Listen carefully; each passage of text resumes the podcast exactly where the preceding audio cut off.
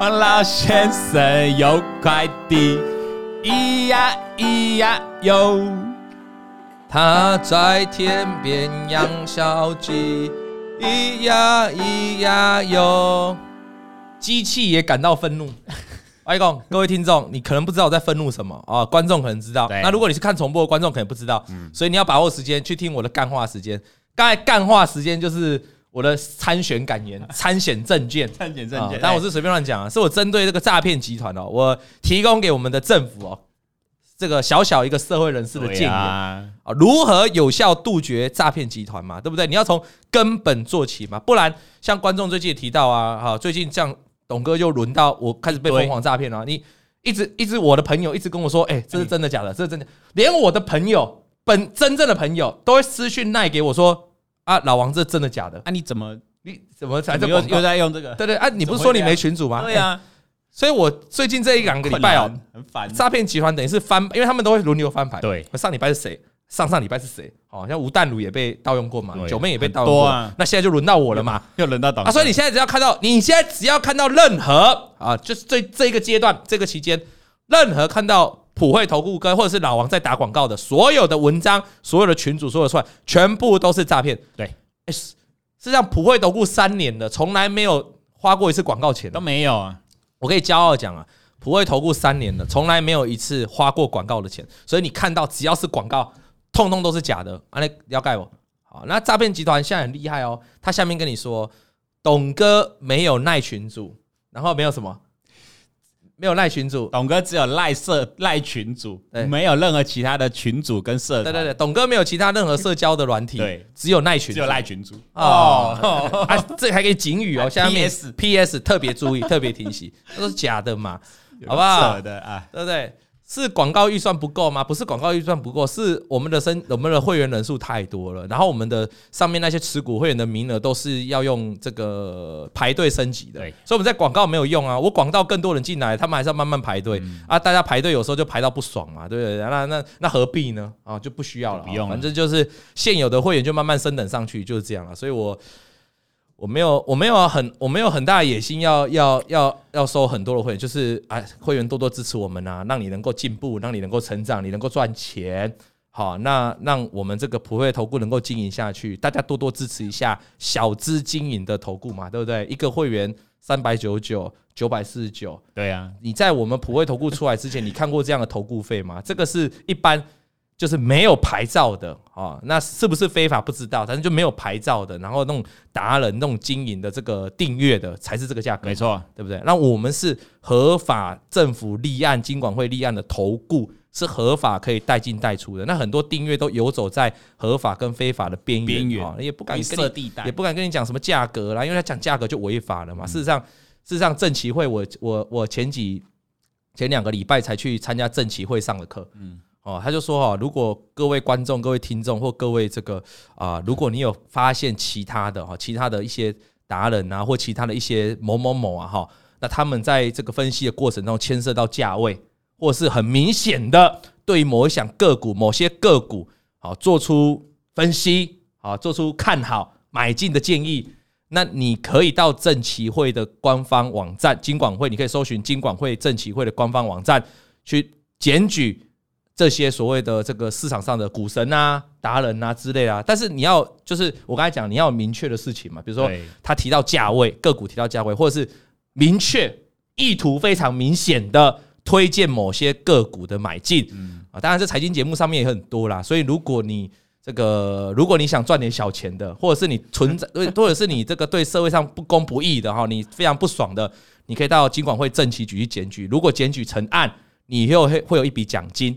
那这个是我上个礼拜上前两个礼拜去正去上课，军管会上课，他告诉我们的了。那当然，我们是合法业者，我们就不会有这样问题嘛。合法业者的好处就是金管会会监管我们的业务嘛。对不对？对。那同时，我们的会员就比较安心嘛，你就不用怕老王给你出货嘛，你就不用怕老王上节目喊什么股票是为了要出给你嘛，你就不用想那么多嘛，因为我们所有的推荐都是金管会规定的。当然，我们公司开要开投顾公司，这个成本也是非常比较高嘛。对，啊，没错。我们要你看，我们一家投顾公司，我们必须要有有有法遵啊，有集合嘛，对不对？然后要有行销的主管啊，要有这个业务的主管，这些都要要行政的主管，这些都是金管会都有规定。你这一家公司就，所以我们的成本耗，我们成本本来就比别人大。那在成本这么大的一个情况之下，我们收的会费又这么的少，那当然我们就是市场上的奇葩嘛，啊，对不对？所以请大家多多支持了哈。这个如果你有赚点钱的话啊，一个月两个月。三九九九四九来 support 一下，董哥一下，来感恩呐，谢谢大家了。当然了啊，还是要提醒大家，还是要提醒大家，我讲这个要找合法投顾的原因，是因为诈骗太多了，超多啊！你选择合法投顾，就是你上那个投顾公会的网站，你去搜寻合法业者，你一定一定会找到普惠投顾，还有其他我们的同业都是合法的。那投只要是合法的投顾，都欢迎大家多多支持。不见得是我们啦，也许他比较喜欢其他的投顾老师啊，那也 OK 嘛。只是我说你去找合法的投顾的话，至少你会有保障。那个保障不是说你一定稳赚钱啊，不是，没有没有，这保障这家公司不会欧北来啦，这个老师不会欧北来啦。你听好不？啊，你如果是非法，你万一你你然后你去加入诈骗集团怎么办？那现在网络上超多诈骗集团了，那你他叫又叫你投资加密货币，又叫你投资什么？你后来血本无归。哦，你就想要我省小钱，结果赔大钱，好，大概是这样意思。那片头再次呼吁哦，先进诈骗集团的风吹到我这里来了，就是就是他开始冒用我了哈。就你可以看到到处社团、到处的粉砖都会看到我的名字，那全部是诈骗。小编，我这样白话文讲的够清楚，很清楚，就只要看到我的广告。就是诈骗，你也不用分辨到底有没有，就是诈骗了啦。哎，听好不？哎，那请大家多多帮我这个分享一下。哎，感谢三九九九会员哈，也感谢很多很多会员哈。有人说也有老师配合主力出货的，也是有啊。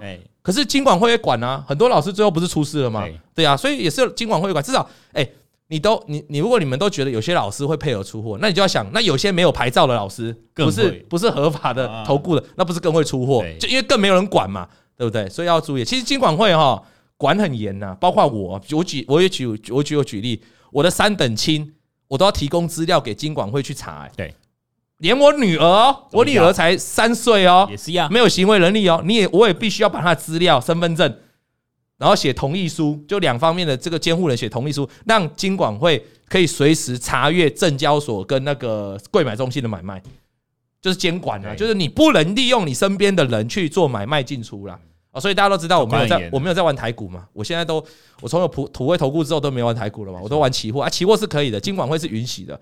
我原因我讲过很多次因为金管会认为你一个人哦无法撼动，你是无法撼，的确是没办法撼动。你这能买多少？外资随便都三万口多单了，你知道撼动什么屁啊？拼了，董哥买一万口期货多单，三十口。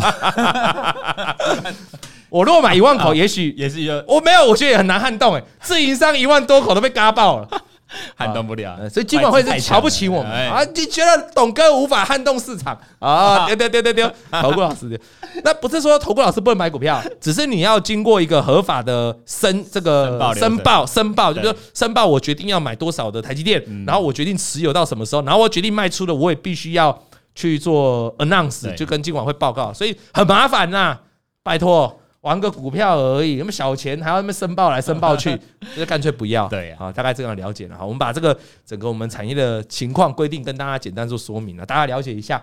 好，来，那有人说董哥有董哥有董哥有都市传说，都市传说会撼动市场，怎样？有金管会不能管我请假吧？对，不能管你请假，不能管我出国吧？哎，对不对？那都市传说我就没办法了啊！啊，易峰有参加过其他投顾会员啊，所以他讲的话大家可以看一下，他就知道了哈。那我们想过，我们不批评同业，因为同业有好有坏了哈，我们就不多聊了哈。董哥有一万口，一万口一秒打进去，把台子拉涨停，一万口拉不掉涨停了。那就算就算要拉上涨停，也要我也要先有一万口，一万口的一万口的多单。一口大盘要十五万哦，大台要十五万，是不是？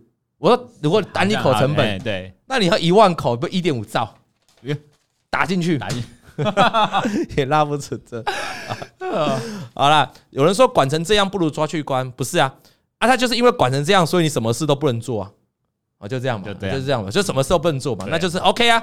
那这样的好处也，我我觉得这样也不错哎，也也不差哎，管的很多也也 OK 啊，因为管的越多，对于消费者对投资人就越是保障嘛，没错啊。台湾的金管，台湾的金融监理本来就是属于比较保护投资人的，这个我们讲到我们主管机关了，要拍手，做得很好，保护投资人，感谢主管机关对投资人的保护，跟他赞你啦，哇，资讯都很公开，阿内阿内赛 赞赞了啊，好啦，今天要认真讲了哈，讲了十分钟的干话，今天要认真讲了，认真讲指数型的 ETF 怎么样？上礼拜刚刚讲完零零五零了哈。讲了一整段节目了，就跟剪接师讲哦，你大概就中间十分钟可以剪，那他可能还回报董哥只有五分，讲不到十分钟，你讲八分钟，所以今天要认真讲，今天要讲多一点，认真讲啊，认真讲呢，这个指数型的 ETF 到底怎么来？当然我们这边大家比较常听到就零零五零嘛，零零五六不是指数型的啊。讲到这个，今天是 MSCI 的调整，所以有些个股尾盘急拉急杀，那都是正常现象啊。明天就会一。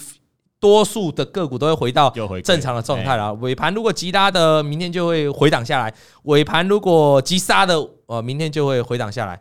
这样 OK 吗？啊，幻影无心说他想支持董哥的三九九九，什么时候让我缴？很快了，我们六月就要办升等了哈，好不好？感谢来支持三九九九的高阶会员，一年可以看到两董哥两次面，好，要珍惜哈，看到董哥两次面，为什么要珍惜啊？是这样的哈。呃，我们就插个话啊，又要讲干话，又不又不讲这个指数型 ETF 了。没有，因为珍惜这件事情，我有感而发。我昨天前天在 Instagram 发了一个一个资讯，各位可以听了哈。我上次跟大家分享那个爸爸，那个东极电铁的日本，大家感动到爆，然后大家也上网去看，要求说董哥可以再贴一次链接啊，就是那个妇女的哈。那我今天再讲一个了哈，我再讲一个，再讲一个就是外国美国有一个人。应该是美国吧？那他常常就会像我们这样回自己的家啊。你跟你爸妈住台北，你没差吗？那像我的话，就是回鹿港、回彰化，那是我的家乡。那我爸就住那，那我都在台北打拼。那是不是偶尔一两个月回去一次？这一个美国人哈，他跟我一样，那他呢也是固定两三个月回去一次。那家那个美国很大嘛，所以距离有点嘛，所以不会很常回去，那偶尔就回去一次。那他回去一次，他有一次哦，在大概三十年前、二十几年前，他就拿起他手上的那个相机，那时候应该还是那个时候还是普通的相机，他就看到他的爸妈就是跟他说拜拜，他突然灵光一闪，他说：“哎，那我看到我爸妈，我想记录他当下的样子。”那时候爸妈都很年轻哦，那时候那个人可能比我还年轻哦，可能就像我们剪辑师这样二几岁哦，他就拿相机起来拍。我们剪辑师很喜欢拍照了哈，那在接着拍，那就拍那个他爸妈挥手，他爸妈所以那个画面就是他爸妈挥手，两个都很年轻。两个大概都像我们这样再老一点了哈。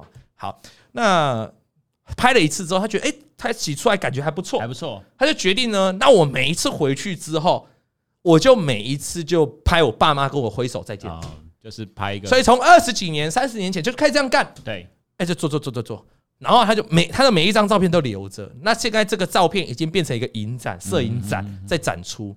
那这个 Instagram 就把他照片呢，就截取几张比较重要的时候，比如说他爸妈，哇，你就可以看到他爸妈从二十几年前很年轻，大概像我们这样，然后慢慢变老，慢慢变老，然后开始留留胡子，然后开始这个头发变白，然后这个这个人拍了这个人，他家庭也成长，他开始有小孩，有了老公，有了小孩，或者是有了老婆，家庭慢慢成长，然后但是就是永远不变的画面，就是他爸妈每一次在他离开的时候，他爸妈都会站出来在外面跟他挥手。对。我那节看到季节的变化，都春夏秋冬，看到人，那呃最大让我影响很深的就是那个爸爸妈妈就越来越老，也对，白色的部分就越来越多，就胡子啊，脸孔越来越老，然后很明显，然后就到了呃两千年吧，他就发现啊，然后一九九零他就开始发现他爸妈出门可能要开始要要穿一些比较厚重的衣服，比较老了，然后站的那个位置哦也越来越后退，你知道这是什么道理吗？就就是身体哈，越来越累，他比较没办法走那么远距离了，所以就想说，那我赶快跟你挥手说再见之后，然后就干嘛？就赶快回去休息。然后再再再再拍到两千多年的两千年初的时候，哎，他的这个爸爸就走了，爸爸就走了，嗯啊，所以那个合照最后有几个部分就只剩下妈妈，只剩妈妈一个人。然后妈妈只剩下妈妈的时候，妈妈都会拿拐杖，哦，还是拿什么助行器，我有点忘记了。然后就这个东西拿了六年，拿了五年。到了第六年，他在拍那个照片的时候，他的妈妈居然把那个助行器拿走了，你知道吗？还是还是拿了什么东西不见？就他妈妈一定会很习惯会拿那个东西，结果他妈妈突然没有拿了。嗯然后那时候心里就告诉自己哦，他在拍那张照片的时候，他就写说，他心里就想，他就写说，呃，可能看到妈妈的机会不多了，因为他觉得妈妈把他最重要的东西就没有带出来。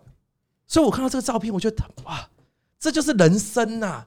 那结果就是过了半年六个月之后，他再回去，他就最那个影展的最后一张照片，就是那个屋子没有人了啊！要哭要真的真的 没有人没有人。那个影那个摄影展的最后一张照片，就同样的房子，但他妈妈没有。对，所以这个这个从二十几年来的照片哦，我觉得这个比有很多人会拍自己的自拍照，嗯，哦，从年轻到老。但是我觉得这一个照片这一连串的照片比我更更这个更冲击。哦，就是说你真的看到一个人哦，从在你身边，然后然后他是那是你习以为常的 say goodbye。很习以为常，然后到最后这个习以为常的习惯就是终究会不见，就没了。啊，只剩下妈妈，然后在妈妈也不见了，而且而且你是可以感受到，如果你有长期记录，你是会，其实如果你有长期记录哈，你是会发现 something change，就是你是会发现爸爸妈妈在变老这个事，然后你就会发现什么东西不像他那个最后几张照片，他就发现他妈妈不知道怎么了，好，他他有写我忘记了啦，然后就最后就是他已经心中有预感。也许妈妈离开他的时间不多了，结果真的在过半年之后，他妈妈就走了啊，所以大概就是这样了。所以这个这个要珍惜了。刚才聊到是珍惜嘛，因为我也不知道这个投顾我要干多久嘛，对不对？对啊，事实上我随时可以那个了啦，我随时可以休息了。事实上这样，但是我们这个还年轻呢，哈，那想说还有这么多会员跟随我，还有那么多会员要等着升等。我如果今天突然一句话说啊，我今天就结束了，我就不想当投顾老师了。哇，那些九九十九的会员。晴天霹雳！看我等了三年了，你跟我说你现在不想干了，对，不行嘛。所以我们还是有我们的道德跟使命、责任、责任啊。可能活在这个世界上，如果比较稍微有一点公众人物的小基础，你有时候还是负一点社会责任，哈，对不对？啊，大概就这样了。所以这个我还记得哈，我还记得那个，我还记得就是我，我以前我妈妈也是会跟我一样说拜拜，对，就印象非常清楚。所以。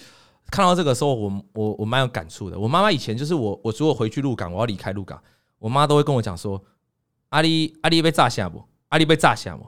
对不对？”对，关心呢。啊，你要不要？那你有没有什么东西没带？对对，要不要？要不要？他最常讲的就是什么？你知道吗？你要不要泡一杯茶？哦，因为他知道从彰化要开车回台北，那是一段两个多小时的路，其实很容易。尤尤其我们回彰化一趟。你一定会希望你不要太早回去嘛，你会留妈妈、留爸爸陪爸爸妈妈久一点嘛，所以我可能都会留到晚上七八点。那七八点你要赶夜车，所以我妈妈那时候我印象很清楚，她都一定会问我说：“啊，你杯你杯泡几杯得不？就是泡一杯茶叶。”对。然后有时候有时候很赶，我就是有时候有时候想一下人就这样。那有时候因为年轻不懂事，嗯，然后就觉得这是习以为常的习惯，我就会跟他说：“有时候真的很赶，时间很赶。”我说：“慢啊慢啊，你泡一杯得，我想被起啊，你泡一杯得。”有时候真的会这样。有时候就对习惯了，有时候对妈妈凶了一点，对家人那个讲话，其实你把习惯当成自然，不，你把不是，就是你把人家给你的好像当成习惯。那当你现在事后回头来说，你就很后悔了嘛？我现在离开鹿港，没有人要泡一杯茶给我，就这样，就没了。就因为以前就是我妈妈会会会做讲这种事，所以人生是这样的，人生要懂得珍惜啊，人生人生就是珍惜嘛。对，因为那个今天金州勇士队的总理。对不对？金州勇士队的总经理 GM 在勇士待了十一年，打造出这么漂亮的王朝，拿了四冠，好，然后签了 Draymond Green 嘛，哈，追梦绿，然后签了这个 KD，然后签了 Wiggins 嘛，这些都是夺冠的重要成员。KD，那对 KD，然后你看这个，这你看这个，这个这么丰功伟业的这个啊，这个勇士队的主管，他今天还是离开了勇士队啊，还是会。待了十一年了，还是离开，所以这事情没有一定的，你知道吗？所以就告诉你，你要珍惜当下。即便你觉得哦，勇士队的主管做了这么多丰功伟业，他应该就常年都在勇士队了吧？其实没有，不是你想这样，不一定。所以你你不要觉得说啊，你好像哎，好像每个礼拜二、礼拜五、礼拜三看到老王，好像是很 normal 的事情，习惯了。你要珍惜啊，有时候他就不是那么 normal。你他妈知道这是什么？你不要看小编跟老王这个一搭一唱，这个那么好的组合。你好像习以为常，未来三年、五年、十年就会是这个样子，那不好说，不好说，对不对？不好说嘛，这没有一定的嘛，这个是这样的哈。所以我还我其实我珍惜当下，我讲很多次了，因为我现在的人生哲学就是珍惜当下。当下，常常有人问我董哥，董哥为什么你现在要干这个事？董哥为什么你现在要做这个事？我常常都会回说，你现在不做，你现在不干的时候，不然你要等什么时候做？没错。那当然，这是我经过了我的人生的大变化。嗯，我在二十几岁、二十几岁的时候就遇到人生的一个很大转折。好，就是妈妈就走了，所以让我人生有非常大的改变。那很多人没有，所以我很羡慕柯文哲啊。他已经一把年纪了，他妈妈还在，他爸爸还在。这是这是你也是啊，我也是，这就是缘分啊。很多人很老了，结果爸爸妈妈还在，这真的是你们修来的福气，你知道吗？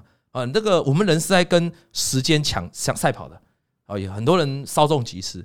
因为我有时候生病的时候，像我昨天这样快累得快死，我现在想突然流感，对，突然流感，我现在很头痛。下午录影的时候你还好好的，可抖，不知道为什么可以微流，你知道吗？我回去的路上，然后我是不是快死了？你要想，哎，不，如果突然突然你就快死了，那我请问你，你你这辈子有没有什么遗憾？你就要想办法做到，你现在 right now 你就挂了，你就不要遗憾嘛。很多人想说啊，不然我我我我假设我我啊啊，我心里有一台很想买的跑车。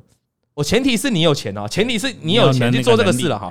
我心里有一台很想买的跑车，可是它有点贵啊，不然我再等个半年好了，再看看，哎，再看看，哎啊，结果过半年你你搞不好你人就不在，你要买那台跑车干嘛？有没有？对不对？啊，我啊啊，我我有一栋很喜欢的房子，那嗯嗯，可是我觉得现在要花那么多钱吗？啊不，现在这一间可以租就可以住了，就先将就点。结果你也没买。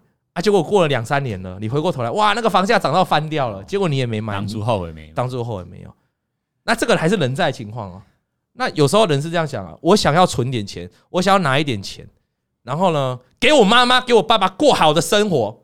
有没有很常讲这种话？有。我想要买房子，我想要做什么，给我爸妈好的生活。呃，但是我觉得我现在这个钱哦，可能拿下来先 先做点别的事。结果你这个一想。不用两三年，你爸妈就走了。你是要请问你是不是你是不是 U 号线了？对，你听得懂道理吗？啊，哎，我有一笔钱，我在想说，我要不要给我女儿带我女儿去去这个迪士尼？我在想，要不要带我女儿去环球影城？你想半天，你想了五年，你都还没带她去。那女儿儿子然后长大了，他八九岁了，长大了就跟着朋友走了。谁要你这个爸妈？你再约他试看看，他再不一定跟着你去了。所以我有个朋友 V 开头的。V 胜利 V 开头的，你也认识？我认识。他不是前几天，他不是他大概三四个星期之前来跟我们一起打球，他就讲了一堆理由，说他不带家人出国的原因，他是有钱的啊。成我们就要讲嘛，前提是你经济状况允许嘛。我刚才讲了嘛，哈，他是有钱的那个 V 朋友啊，哈，跟我们打球，他是不是说他就我说，哎，出国解封到现在哈，那你带你家人出国了没？他说没有。我说为什么不要？他就讲了一堆理由啦，哦，对不对？我忘记了啦，哈，对，反正不是钱的理由，就讲了一堆有的没理由啦，反正他很忙之类的啦，好，我不管。我当下就，呃，也不要说痛斥，也不要说斥责，我当下就循循善诱，我就跟他讲说，跟他讲了一下，现在都不用验疫苗了，也不用 PCR 了，那你老婆跟着你，对不对？三年了，在家帮你帮那些小孩把屎把尿，啊，你好不容易可以出国，你还不带她去出国一下？对不对？你这做丈夫基本的。那如果你真的觉得经济有困难，你去便宜一点地方嘛，泰国嘛，也可以自由行之类的。它不不但便宜又经济实惠，好，就是你不见得要去日本，不就要去高消费的欧洲嘛。我就当天讲完之后呢，上礼拜我们那个 V 同学又来打球了。你问问小编，他跟你讲什么？他已经他已经安排好出国，对，这就是了嘛。你扯一堆理由，那你的原因也不是钱嘛？你扯一堆理由，你就没有带你家人出去。啊，他，但是他那个前提是，他说，哦，我有想说带他们去，他有跟跟我讲，他想，那我说你想，那你为什么不去做呢？你你们不要 always 只是想嘛。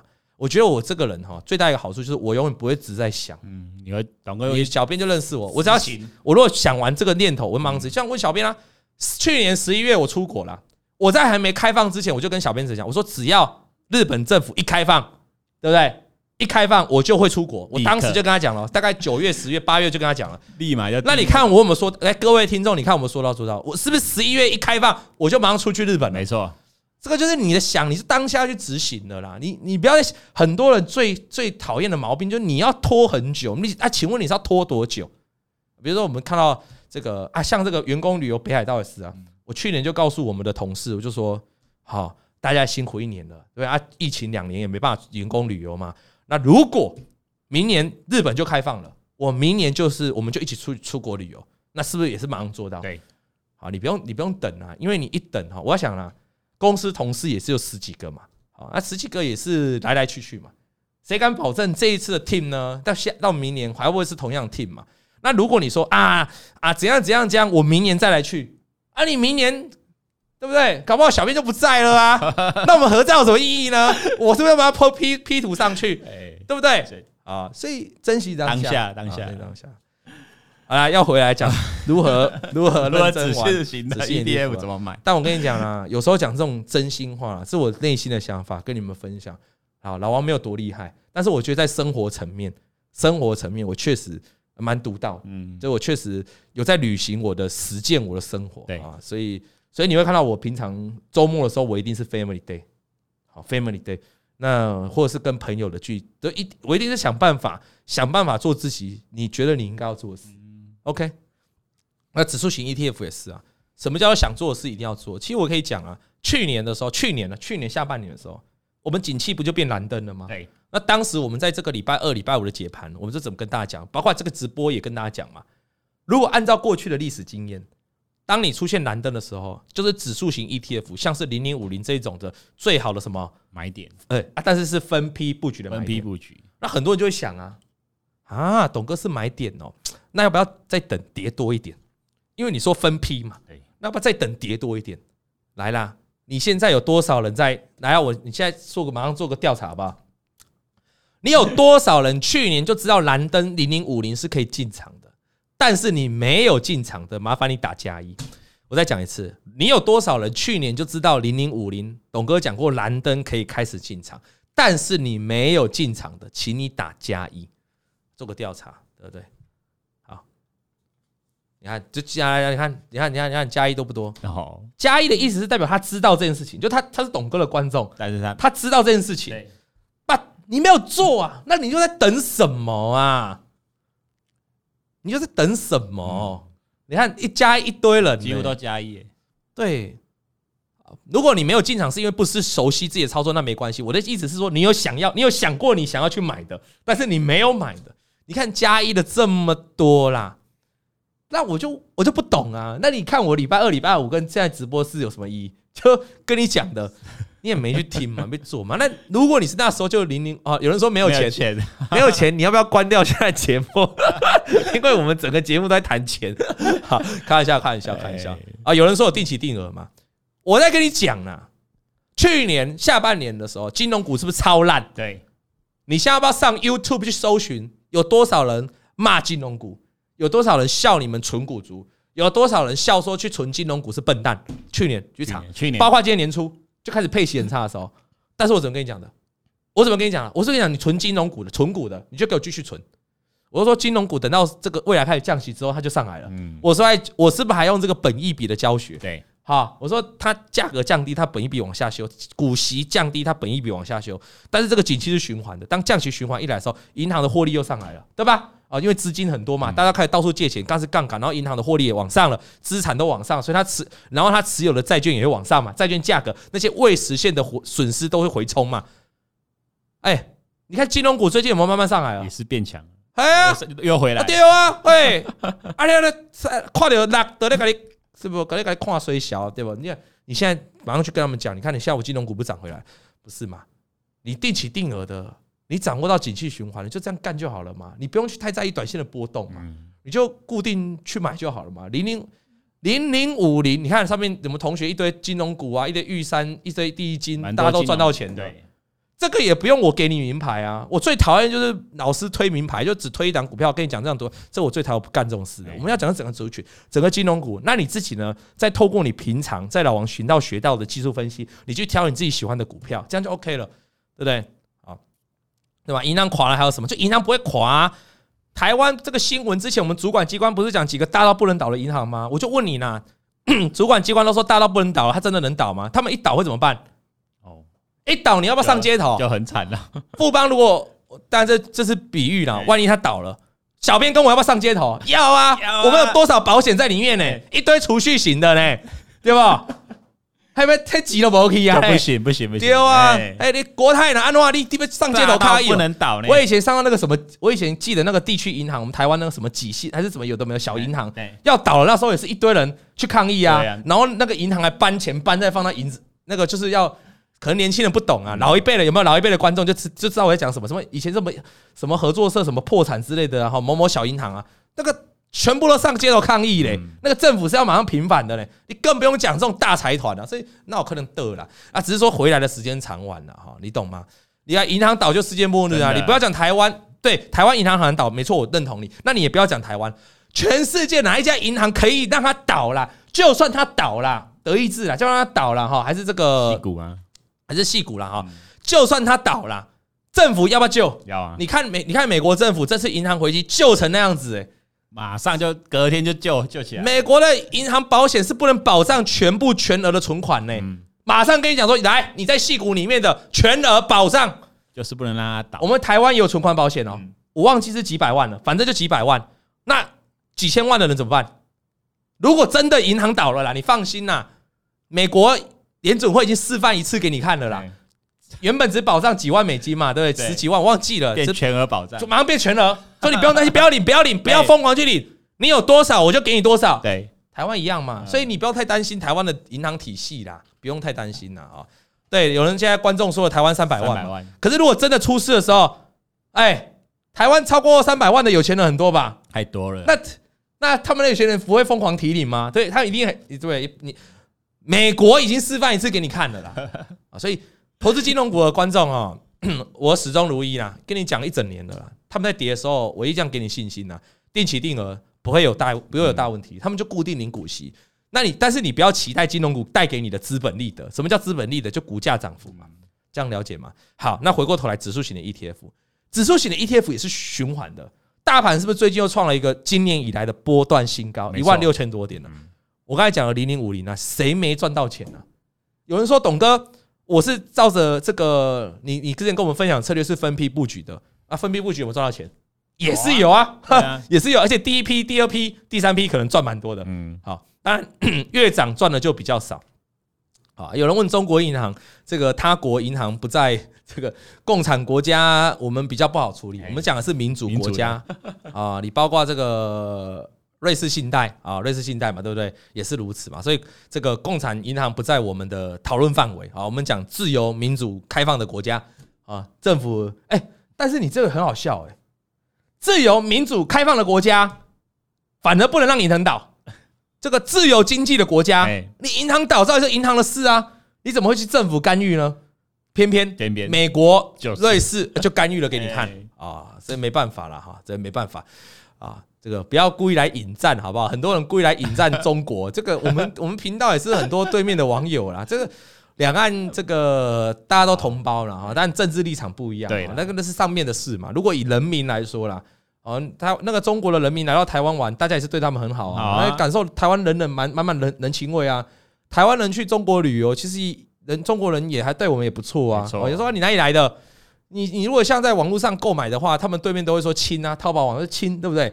哦，你是你是对岸的同胞啊，算你便宜一点，便宜一点啊，人也是很好啊，所以 人跟人本来就没有什么问题嘛，人跟人，人跟人怎么会问题？你今天不要说对两岸的同胞，你说跟美国人，人跟人之间怎么会有问题？没有问题，那没有问题啊，有问题都是上面的啦。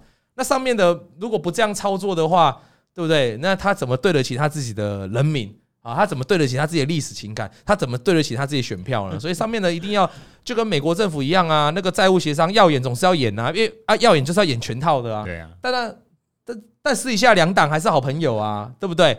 啊，大概就这样。所以人跟人之间是没有问题的啦。哈，OK。那我刚才讲到哈，零零五零呢，认真讲指数型 ETF 啊，你能零零五零呢，还是这段都开始认真认真哈。零零五零你开始买，你你定比定期定额开始买之后，你会遇到一个什么问题？遇到你成本越来越高，越高，嗯，那董哥，你这个蓝灯哈，所以是是是指数这样涨上来之后，蓝灯会开始变色，还是说蓝灯还会继续蓝？像以前这样十几个蓝，那那个那那个绿那个蓝灯又不会变，不会变成绿色，蓝灯又会再跌下来，又继续变蓝色。董哥，这个到底变变黄蓝色了哈？那到底是怎么办？那这就是今天的重点了嘛？我们去投资指数型 ETF 的时候。最好的一个操作布局逻辑，绝对是分批布局，分批分批，绝对不是单笔 all in。嗯，因为如果你要单笔 all in 指数型的 ETF 的话，基本上你就必须要具备一些技术分析的技巧，对吧？对，你等于是在抓相对的低点，或抓相对的转强点。没错。那你如果你具备这种抓相对高低点的能力，那你为什么要去买零零五零呢？就买股票就好了。零零五零的涨幅，当然就没有那些中小型股来的多嘛。对。所以如果你具备这种抓低点、抓高点的能力，那我就一律建议你怎样？你就去买个股就好啦。大多头你赚的一定比零零五零还多嘛？没错。你懂我这个道理吗？你要去买指数型 ETF，就是我有一笔，就是我刚跟大家讲了，你钱要分等份啊，就是说，呃，除非你短线操作真的很厉害，不然的话，你通常操作就是呃看比例，有些人可能七成短线，三成这个长线，嗯，有些人可能五成短线，五成长线，好，就这样，那你就抓你的比例嘛，你一定有一部分资金是放长线的嘛，我 for example，你你可能放长线的，不见得是股票，不见得是定存股，你可能会放到保险。债券就是你的资金，我 我通常听过失败的人哈，就理财很失败，就是他常常把资金全部 all in 在某一个风险性很高的产品，你终将导致你的投资失败。嗯，但是如果你懂得分配，比如说我分配，像董哥有玩期货嘛，那我是不是也有买一些这个债券，对吗？啊，买一些外币，那个就是我属于比较安稳的部分嘛。那可是你是有短线的嘛，期货的这个风险也很高嘛。通常是这样分配，所以如果你有一笔资金，你又想放在股市上面，可是你又想要比较长线的，那当然指数型的 ETF 就是你一个比较好的选择，例如零零五零嘛，因为你你怎样，你就可以放比较长嘛，你很少听到有人零零五在超短线的吧？怎么今天继续，明天当冲出来，啊，这个太短了。那你既然你你既然有分配短线跟长线的资金，短线资金就是让你进进出出嘛，那长线的资金呢，你就不要进进出出了嘛。你可以买进去存股，就是每一年算股息嘛，每一年看我可以领到多少股利嘛，或者是你买进去之后，你期待有一个比较大的一个资本利的大的股价的涨势，你再做卖掉嘛，赚个十趴二十趴不是你的目标啊，赚个五十趴六十趴七十趴八十趴才是你的目标啊，那是属于长线的，所以你一定要知道短线跟长线的差距。那你零零五零这种或指数型 ETF 就比较适合长线，因为你要了解它是跟随一个景气循环。那既然它是长线的，短线股价的涨跌、股价的高低点就。不是很重要。举例来说，我如果今天跟你讲，呃，苹果接下来要出这个 VR 的产品，带动台湾的相关供应链，嗯，这个可能是一个长线股价的涨势。我跟你讲完了，那我举例某一档三叉叉叉啊啊啊！你可以各位观众 三叉叉叉以前的。以前的老观众哦，老老一辈的观众看电视节目，看那个投顾我们同业节目，那同顾都会删嘛啊，比如后面就贴那个贴那个还要贴那个贴那个便利贴，对不对？然后说来要不要这张股票？来，今天来，今天来，今天哦，只要立刻打电话，等下节目后马上进线，马上打到普惠投顾三叉叉叉啊！你只要一进过来，我这个便利贴就撕掉给你看。就撕掉给你看，赶快打进来，赶快打进来！明天要带会员上车，这辆三叉叉叉 VR 啊，苹果 VR 眼镜的概念股啊，今麦水卡点了啊！我跟你讲，电话很难打，因为电话一直满线，电话因为要参加的人太多，上百位。我跟你讲，名额就预告重塑，名额我跟你讲哦，就一百个，你不准再开放多的哦。啊，就拜阿丽娜西打电话，竟然是忙线中，麻烦你稍等一下，打到通哦，三叉叉叉啊，就是这样。我假设我现在跟你讲啊，假小编假设你现在是知道哪一档的啦，三后面数字你也知道了。我现在跟各位观众跟小编讲完，就某一档股票，就这档股票了，我就直接跟你讲明的，未来就长线看多。那你要怎么做？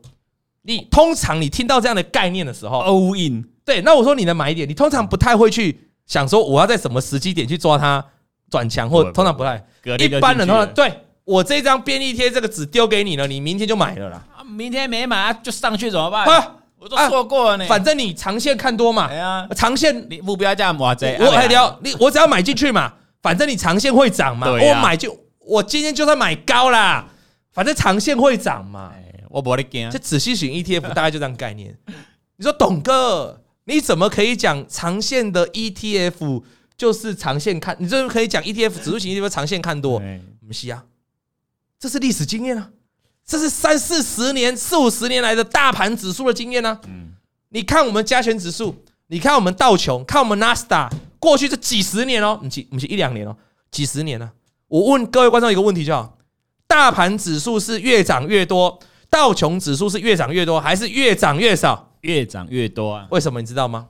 你是我的忠实观众，你就回答出来。为什么？两个字。啊，小便，通膨。我一首歌，哎，对啦，因为通膨嘛。哎，差点被送歌。那一年那个国泰，那一年那个什么银行股不是什么标天价，有没有千元天价？对。然后泡沫不是一二六八二吗？我那时候想说是天险哦。天险。现在台股多少？今天还有一万六。六千，还不是最高，还有一万八的。一万八。对啊。所以我当然可以告诉你嘛，如果以指数的观点，大盘指数、各国指数的观点，一定是长线看多的嘛。没错。俄乌战争崩，俄国股市不是崩崩死了吗？嗯。啊，现在俄国指数、俄国的市股市有没有上来？有啊，不是吧？所以那时候很多人想要去买俄国的股市，哎，因为都知道一定会上来啊，果然真的上来。可是你买个股的话，不见得会涨，你要买指数就会。那你如何买指数？期货风险大嘛，所以你就买相关的指数型 ETF 嘛。所以我跟你讲呢，如果你想要真的有一档股票，弄一张不来奇迹自买，奇奇一张不卖奇迹自来的，这就是跟大盘指数联动比较高的这种 ETF 哦，真的就可以办到这种事情。去年大盘跌的惨不惨？惨了，台股跌很惨哦。啊，零零五零有没有上来了？有，你有没有赚钱了？有吗？哪一天台股会不会突破前面那个一一万八千点的高点？长线来看，长线我不知道什么时候，长线哎。也是有机会，有机会啊！Maybe 十年后，我跟小编在这里还在跟你们做节目，但我们当时讨论的大盘已经不是一万八了，我们在讨论三万，有没有可能？搞不好啊！如果以指数长期来看是有可能的啊！这样好了啦，我来写一本书啦，台股三万点，可以可以，会红哦，会红哦！十年后来验证一下，十年后人家都拿出来歌功颂德，妈，当初普惠投顾的分析师老王，十年前就十年前预言台股会三万点。哎、欸，这不是开玩笑，这是常识，因为就是会通膨啊，了解吗？即便台股，哎、欸，台股从那时候，台股从之前一二六八二跌到三千九，哎，很多人以为台股要下市，你知道吗？很多人以为台股要挂，你知道吗？再从三千九涨到一万八，哎，这指数长线一定是看多的吧，长线。那所以你要投，所以当你了解这个大前提之后，你再回来投资指数型的 ETF，那你买一点，你买在哪就不是很重要了嘛？你听懂意思吗？你你。你买在一二六八二的高点零零五零，假设那个位置杀到三千九，你一张不卖，奇迹有没有来？那前几年到一万八嘞，中间还给你配息，因为零零五零是有配息的呢。我会问你怎么输啦？英文叫做 How to lose，Teach me，OK，对不对？你怎么输？你就抱着嘛。他说：“董哥抱着啊，我可是我的那个那个资本，我是赔钱的啊。”啊，零零五零有配息啊，你就你就算股息嘛。对啊，哎，所以这个讲过回来哈，就是你要投资指数型 ETF 啊，还有个前提啦，或是你要存股，还是有个前提在，就是说这笔钱哦，你不要拿你的身家财产来卖。嗯，呃，网络上很多人在教人家存股哈，观念很多，影片也很多，啊，都会教你怎么算，算说你应该去算一下你的口袋还会剩多少钱，对不对？嘛，应该说他们会教你，你要算一下。你买多少的股份，然后今年就可以配到多少的股息。所以有些人会说：“你看，我已经算好了，我今年的股息就是可以领到六十万，然后明年股息可以领到八十万，有没有？有没有这种在教人家试算的？有没有？六十万、八十万、一百万，这个是一个很好的观念，因为确定你的股票股息的现金流会进来嘛。啊，有你有没有常常听人说：“哎呀，我今年什么事都不用干，我就坐着就领股息四十万？”对，有没有？有。好，可是这个前提是建立在那个钱要不要那个那个本金进去的本金能不能拿出来？不行，就本金一定要在里面嘛。对，所以你就不用管本金涨跌嘛，因为不管本金涨跌，这家银行、这家公司就是配给你这样的钱嘛，这样你才是说真的股息股利嘛。可是今天当你如果把你身家财产压进去那一档零零，那你压进那那那一档 ETF，或压进去那一档金融股，压进那档定存股，哎，那是你身家财产呢。万一你家里有什么变故，你需不需要这笔钱？需要。你丢一千万进去，腰斩剩下两百万。啊，你想说啊，反正我可以领股息啊，但是问题是刚好突然你要用钱，你怎么办？你要不要卖股票？要啊。啊，你卖股票，你的市值只剩两百万，那你就现赔八百万。你不但股息没了，你还现赔八百万。所以提醒大家，虽然长线投资、长期存股是绝对没有问题的，但是它会出现一个很大的问题是，你这笔资金你不能用你的身家财产啊，你是要做好一个妥善的规划，就这笔钱是闲钱。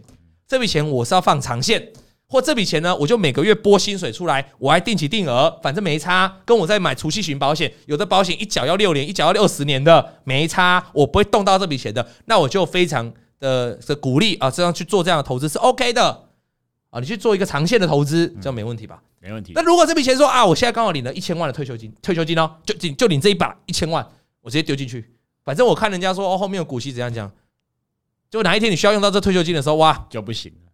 就又要卖掉，然后你会你卖掉，你明明知道这个指数型的 ETF 未来长线是往上，但是你把它卖了，会产生什么结果？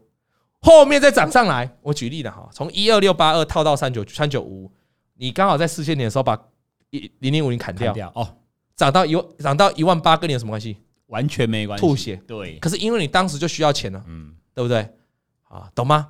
就这个道理，这个是道理，所以你必须要。所以对有钱人来说，你要拿你那个不会动到的钱。那对于一般的小资男女，像我们公司这些啊，小资男女或各位或各位现在在听的这些，如果你是小资男女的，或是存一点钱的，你最好的方法就是每个月拨一点薪水出来定期定额，拨个五三千块啊，拨个五千块啊啊出来定期定额啊，五千块可能太多了。如果领三万、领四万的同学。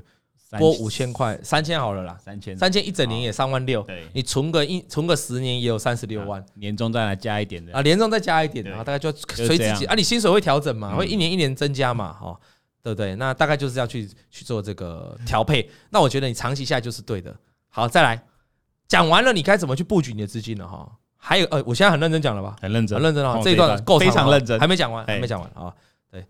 对，那指数型 ETF 呢？我现在大家会面对到一个问题，啊，资金搞定了。可是现在要面对的问题就是指数型的 ETF，指数型它股它股价会波动啊。董哥，我知道去年应该买零零五零啊，或买一些指数型 ETF 啊，但现在已经涨上来了，还可以买吗？分批布局，你不是说蓝灯就是分批布局吗？每个月投一点吗？嗯。但这个也涨那么多了呢，回到一万六千多点了，我还要再投一点吗？我告诉你，你站在定期定额的角度，你站在长线看多的角度，你当然要投啊，小便。长线投，长线看好是多少点？两万、三万、四万、五万，谁讲得清楚？你觉得现在是低点还是高点？你不能用你过去的经验来衡量现在是低点高点了。一二六八二是高点还是低点？对于我们这个年纪的人，我们前几年就在玩股票了，那个是高点。对于现在的年轻人进场，你问他一二六八二是不是高点？靠，一二六八二。跌到不行了。董哥，你把它拜托哎，去年跌这么多，也他还没跌到一万二呢。对他们来说是低点，对，所以高跟低，no，是高跟低，没有没有绝对高低，不要用过去的历史经验来判断什么叫高，什么叫低，嗯，没有没有绝对的高跟低，那是一个相对关系。所以一万六千点，现在问我，董哥零零五零涨这么高了啊，基本上我就先给你一个惊叹号了，而先给你问号了。什么叫高？一万六叫高吗？啊，如果说明年涨到两万多，请问一万六叫高吗？一万六叫低？明年会跌到九千点的话，现在一万六叫高还低？叫低，叫高，就高了。所以没有真的高低。定期，我刚才已经讲半天了，指数型 ETF 就不要去。如果是长线看多了，还管什么现在是几点？你听我了，存就对了。那些觉得零零五零现在高的人，那些觉得指数型 ETF 跟那些觉得大盘现在已经高的人，他在二月也是这样想的，因为二月已经从十月涨到二月了。嗯，他在三月也是这样想的，他在四月也是这样想的。涨到五月，他还是这样想，所以他永远没有跨出他的第一步，对吧？好，没错。我这个前提是建立在你是定期定额的分批布局，我不是叫你 all in。你 all in 现在当然是有点高了嘛，all in all in 你低点不买，你现在才 all in。我说如果你是长期这样进去的，那董哥，可是我还是真的有点怕欸。所以这个是今天要讲到的精华了。就你在投资 ETF，我们刚才讲到定期定额，我们刚才讲到分批布局，你的分批是多少？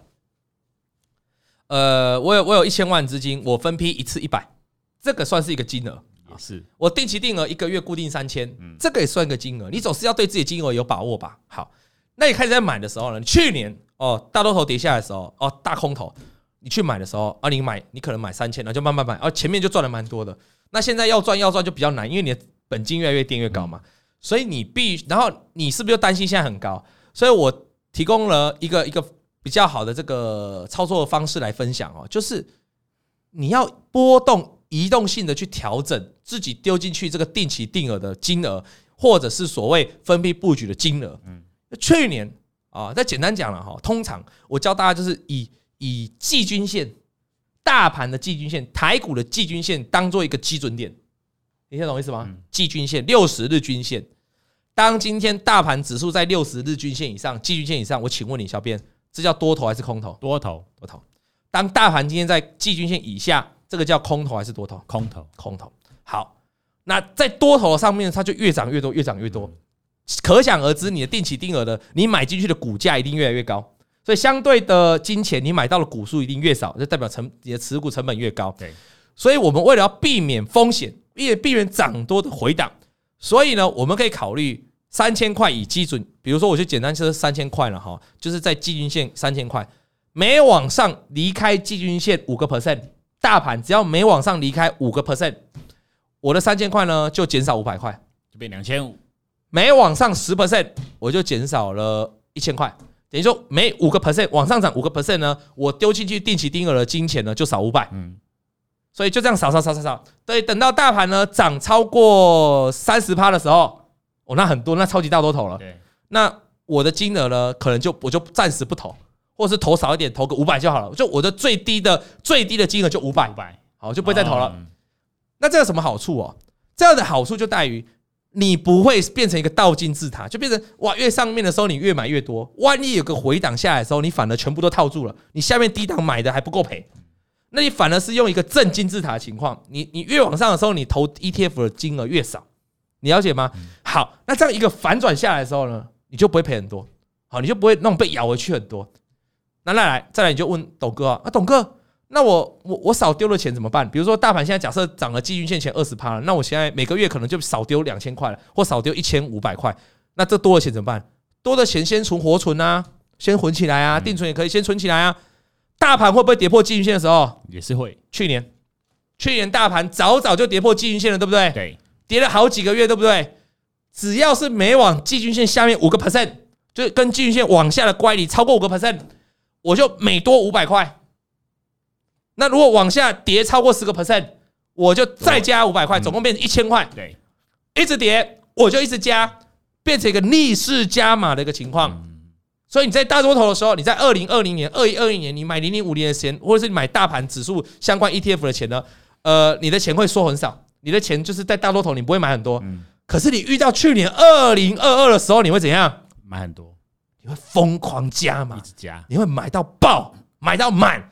你会把你二零二一年那年大多头你都没有买到定期定额的扣的全部拿出来用，这时候发生什么事？今年就爽了，收割。今年你就乖乖躺在那里，对小学讲收割。什么叫翘脚领等收钱？就是这样。哎，我再讲一次，不是叫你去买零零五零哦，是说所有的指数型 ETF 都这样干，没错。跟大，但是你要选跟大盘联动性高的，好。零零五六就不是，零零五就是高股息，或者是买一些什么电动车 ETF，那个就不是。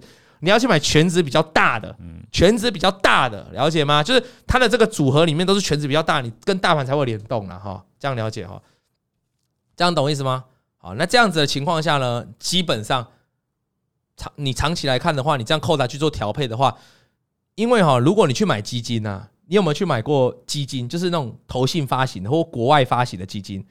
你如果去参加他们的说明会，或保险公司约你参加说明会，他们都会用苹果当举例，就是说今天苹果呢比较贵的时候，你就少买几颗；今天苹果比较便宜的时候，你就多买几颗啊，定期定额是不是这样讲？对。所以我刚才是要教大家是，原本常态是定期定额，但是如果你要让你的报酬率更漂亮，你要更减少你在高档上面要叫你去买那种心魔，那我觉得定期但不定额是最好的解决方案。嗯。那说董哥可不可以不定期？不定期就是说，哎、欸，去年像那急崩啊，我可不可以感觉对了就进场？可不可以？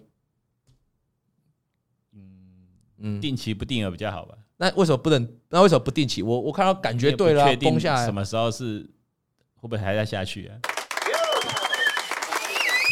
小编讲对了，你如果有本事决定到不定期这件事情，就回到我刚才一开始讲的。你就买个股就好了呀，就可以抓到。去年二零二二年从二月、三月就开始跌了，跌了一整年，跌到十月。十月，我请问你，你四月就觉得你感觉对了，你去买就套住了。你六月你觉得感觉对了，你去重仓加码，你又套住了。七月继续买重仓再加码，又套住了。所以不用什么不定期的，而且你不定期，你金额就很难掌握。对，就定期，但是不定额，不定额，你就会发挥呢，你投资指数型 ETF 一个很大的效用，很大的效果。董哥有人说，有人说，董哥你会不会这个这个？你有回撤过吗？我跟你讲，不用回撤，你你可以用你本身的例子当回撤。你听你听我一句劝呐哈，你如果长期使用这个模式哈，就算没涨跌赔的钱，也不会比你乱追高赔的多。哦，也是。去年大多头啊，就去年大空头啊。一堆人随便赔都账面都赔五六十趴呢，很多呢，一堆人对吧？上面有没有一堆人？那长隆、阳明没卖的下来的一堆人都赔七八十趴的。你这个指数型 ETF 的操作方法，你放长期的，就算赔钱，就算没赚钱，也不会赔到那么惨。那如果你那么惨都可以赔了，你就拿你自己当回撤吧，你就自己试看看吧，你就自己试。哎，我就讲一个简单的，去年就说蓝灯。蓝灯就是大盘的，反正就是大盘要往上，那咱们就是分批布局这种指数型 ETF 了嘛。对，那有没有上来嘛？就是不用回撤啊，就最简单的一个例子就在这里了嘛，对不对？啊，大概就这样了啊。所以这个我们今天很认真讲完了啊，指数型的 ETF，原则上大原则就是这样，但细节有很多细的啊。董哥，你为什么不讲一些其他的 ETF？因为因为那个网络上业配很多啊，你去看呢。呃呃，每一档都有业配啊，你们就去看啊。反正他们都有介绍，业配都介绍的很详细嘛。他说我们这个 ETF 是是以什么概念做出发啦，哈，或者是以什么做选股的。但是我要跟大家讲，这个就是那个就是以产业为标的，那个就不是所谓的指数型。指数型 ETF 就是跟大盘比较联动，ETF 也有国外国外股市联动的，都是一样。那顺便哈，最后我们再补一下哈。补充说明，你要选所谓的 ETF 哈，我的比较好的建议是要配息的。对，要有配息。有像如果你指数型 ETF，你有配息，那是最好。为什么要配息？就是万一你股票跌下来的时候，还有你还要股利可以可以拿啊，不然什么都没有，不然什么都没有。哎，你有股息可以拿，它可以带你撑过这个岁月嘛，撑过套牢的。至少你有入账的感觉，就有入账有现金回来嘛。就算假设这个指数都不涨，哎。你你靠着这个股息慢慢慢慢回来，你也是赚钱啊。比如说中钢就好了，中钢是很多的长期二三十年的定存股，没错。那指数那个中中钢的股价就前两年涨了一波嘛，可是在前两年之前，那很多人他的股价也是没动啊，但很多人还是赚钱，为什么？因为他股息就 cover 掉你了嘛。你去看中华电啊，中华电涨得很慢嘛，可是它股息也是 cover 掉，也是让你赚很多啊。嗯，好，要去这样看，红海也是啊，红海股价就不动如山呢。可是他有没有发股息？有。那股息是不是也？你其实把股息还原进去，他也让你赚不少。没错。所以至少要选有股息的。如果你选到了 ETF 是没有股息的，我会觉得 不是很聪明哦，因为你没有那么厉害去猜到它的上涨的幅度。因为我回过头一句老话啦，如果你有办法猜到一档 ETF 要什么时候要大涨，你不用买 ETF 了，就买股票，就买股票了。因为 ETF 是容纳了很多档股票。你你听我说，它包罗万象。那你为什么不沾？简单讲了，如果一档 ETF 台积电的权重占了三十趴，那你其实就买台积电就好了。你去买那 ETF 要干嘛？台积电都占了那一档 ETF 三成以上，甚至四成、五成的权重，你就买台积电就好了。如果其他如果其他的权重都不高，嗯，好，那选了二十档，其他权重都只有几趴几趴几趴，台积电三十趴，你你买那个 ETF 要干嘛？你就买你买 ETF 还要被扣管理费，对不对？嗯，啊，你就直接买台积电就好了，还不简单，对不对？啊，好。那今天的节目就进行到这里了，感谢大家收看，聊了很多了哈。那喜欢我们的节目，礼拜三的也欢迎多多分享，不要老是只看礼拜二跟礼拜五。嗯，有时候礼拜三你得到的东西会更多，很精华，尤其是分享一些生活哲学。没错，过来人啊，跟你都团团分享。好，我这个相信不会让大家失望。那有些人一听到，有些人常常遇到我粉丝啊，说啊，董哥，我都只看你礼拜二跟礼拜五的诶。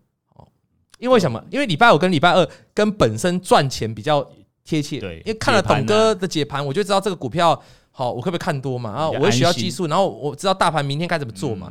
可是，可是有时候，有时候礼拜三的东西，它不是一个很直接让你可以赚到钱的东西，它不是很直接告诉你啊，这个股票怎样，股票怎样，但是它却 maybe 可以得到更多很多心法。为什么我们我们为什么我们要一直在这边做节目？其实曾经 N 年前，好几年前，有一个人跟我讲过一句话，他跟我说。其实我们出来做节目哈，在电视的前辈做节目哈，其实有一个很重要的观念，就其实有一个很重要让他坚持下去的事情，就是一句话，那句话我记得到现在。他说：“我们做那么节目，今天讲了一个小时哈，也许有哪一，也许也许整个节目都是废话、干话，但可能有那么一句话、一两句话、一两句话，就打动了某一个某一个观众的心，对，或是有用到，就让他听到听进去了，那可能就改变这个观众或改变这个听众的一生。这是真的，这是真的。也许就这么一句话，也许就我们搞不好在对谈一句话，好。或者是小编，我们在聊，你们刚才在聊什么药妆店？也许刚才就聊药妆店，小编说啊，你都会去买什么东西？也许真的那么一句话就改变了，他就去买那个药来吃。哇哇哦！小编，你这个药，原来你都去日本买这个药，改变了我一生，我再也不会头痛了。这个就是也是有可能。所以礼拜三的节目多多推广。我每次听到有人都说不看礼拜三的，礼拜三点击率都很低，我不行啊，不行。礼拜三的真的很棒，所以我请大家，我很少这样讲，就请大家。哎，今天可以帮我们多分享礼拜上的节目，多多分享出去，好不好？好的，那今天大家预测下礼拜大盘呢上涨的几率高达七成，我是觉得啊，上礼拜的有了哈，上礼拜大家看涨，所以有鸡排，这礼拜看涨的来到七十趴了啦哈，那我们就看看还有没有，不是他鸡排啦，汉堡的机会，感谢大家一起当薪水小偷，我们下礼拜再见，拜拜。咿呀咿呀哟，他在天边养小鸡。咿呀咿呀哟，拜拜。